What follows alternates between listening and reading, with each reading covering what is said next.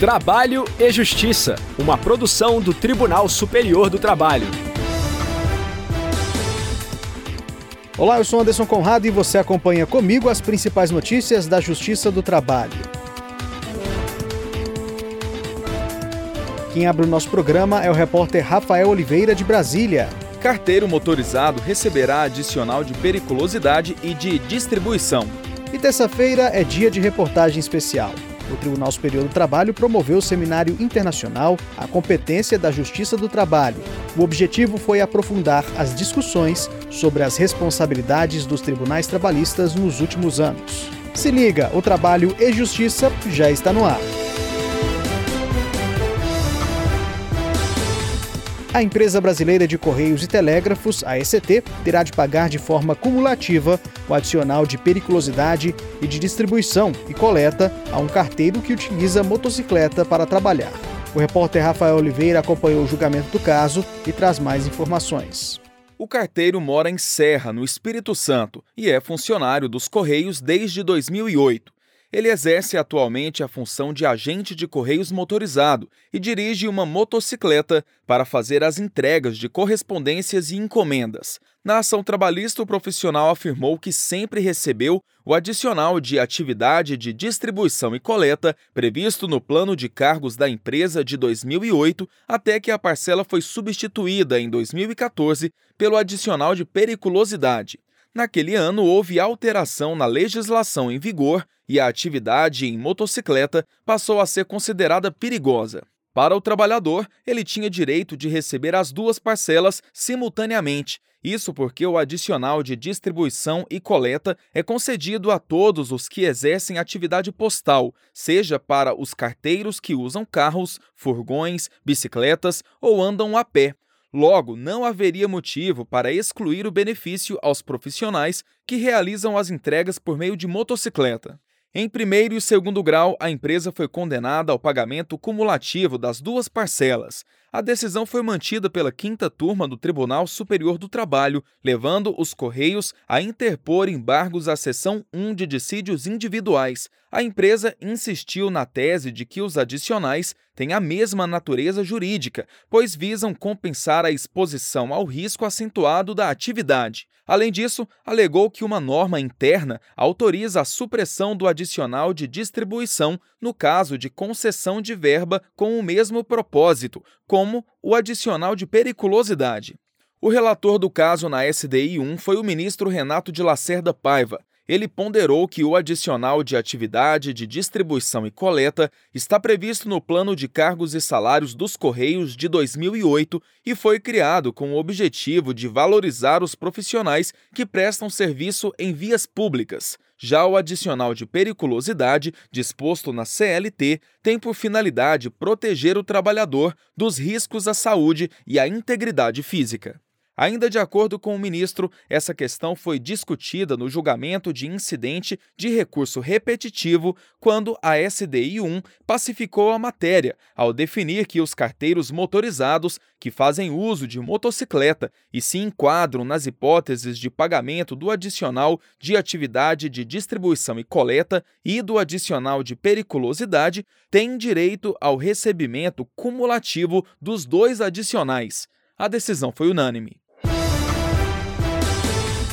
A presidência do Tribunal Superior do Trabalho recebeu a inscrição de seis desembargadoras e 13 desembargadores de tribunais regionais do trabalho, candidatos à vaga de ministro do tribunal destinada à carreira da magistratura, em decorrência da aposentadoria do ministro Renato de Lacerda Paiva a partir de 8 de setembro atendendo ao disposto no artigo 111-A, inciso 2, da Constituição da República, o Pleno do TST se reunirá em sessão a ser designada pelo presidente do tribunal, ministro Manuel Pereira, para escolher por escrutínio secreto a lista tríplice, que será encaminhada ao presidente da República, a quem cabe a indicação dos integrantes dos tribunais superiores. O indicado ou a indicada passará por sabatina na Comissão de Constituição e Justiça do Senado Federal e, após aprovação pela comissão, o nome será submetido ao plenário do Senado Federal antes da nomeação. Para conferir a lista dos inscritos, acesse tst.jus.br.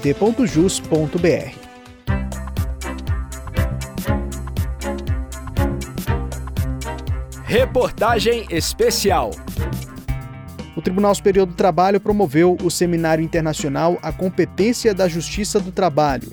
O objetivo do evento foi aprofundar as discussões sobre avanços e retrocessos das responsabilidades da Justiça do Trabalho nos últimos anos. Saiba mais com o repórter Jonathan Seixas.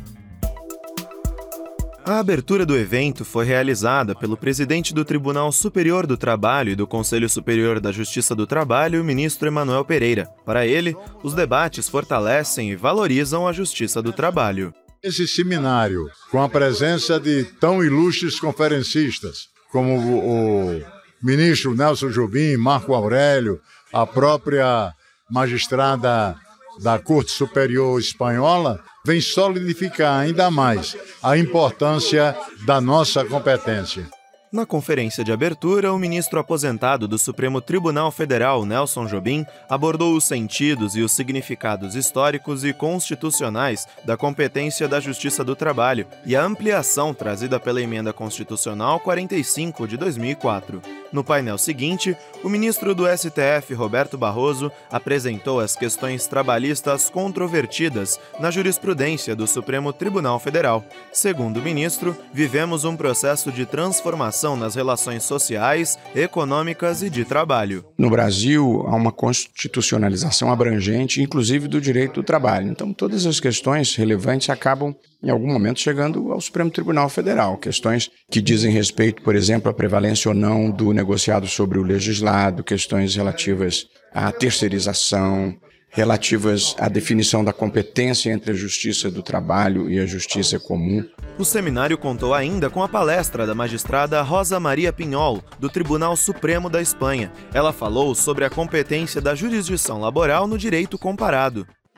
Há uma importância máxima, levando em consideração que há uma série de reformas em ambos países, que na Espanha acabou de acontecer e aqui no Brasil parece estar em andamento. Para o ministro Alexandre Ramos, a Constituição de 88 e principalmente a Emenda Constitucional 45 de 2004 foram catalisadores no processo de transformação da Justiça do Trabalho. No contexto atual, segundo ele, atualizações na legislação ainda são necessárias para reforçar a competência da Justiça do Trabalho. Infelizmente, é, a jurisprudência prática do Superior Tribunal de Justiça julgando os conflitos de competência entre os juízes do trabalho e os juízes da justiça comum foi esvaziando esse sentido da norma constitucional e também a jurisprudência constitucional do Supremo tanto em controle concentrado como em sistemática de repercussão geral, tem um rastro de redução também deste texto constitucional. Para reverter isto, me parece que é preciso uma solução complexa, porque é um problema complexo, mas a aprovação de uma nova legislação definindo o que é relação de trabalho, para ficarmos só no inciso 1 do artigo 114, seria fundamental para resgatarmos o valor da justiça do trabalho. Estela Aranha, que é conselheira da Ordem dos Advogados do Brasil, seccional do Rio de Janeiro, falou sobre a competência extraterritorial da Justiça do Trabalho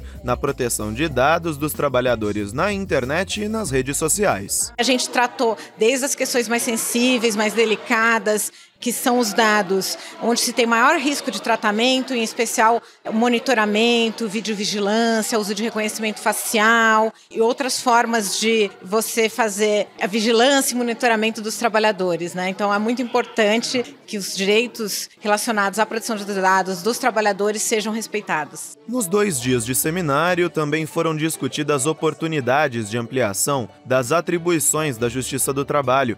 A conferência de encerramento foi proferida pelo ministro aposentado do Supremo Tribunal Federal, Marco Aurélio Melo. Ele destacou a troca de experiências entre países proporcionada pelo evento. O câmbio é importantíssimo, porque cada país tem as suas experiências. E aí, quando você adentra as experiências de outro país, você cresce. Você busca o que é positivo e tenta implementar no Brasil, mas sempre tendo presente a ordem jurídica pátria.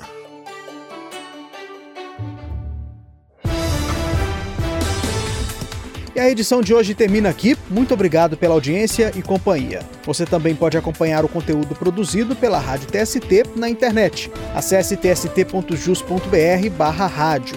O Trabalho e Justiça teve apresentação de Anderson Conrado, edição de Liamara Mendes, produção de Milene Teixeira e Priscila Rossiter, colaboração dos estagiários Daiane Chaves e Jorge Agli, supervisão de Patrícia Rezende e trabalhos técnicos de Rafael Feitosa e Wesley Oliveira.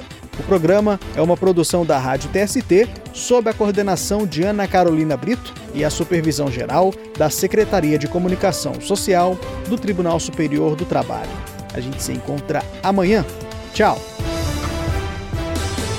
Trabalho e Justiça, uma produção do Tribunal Superior do Trabalho.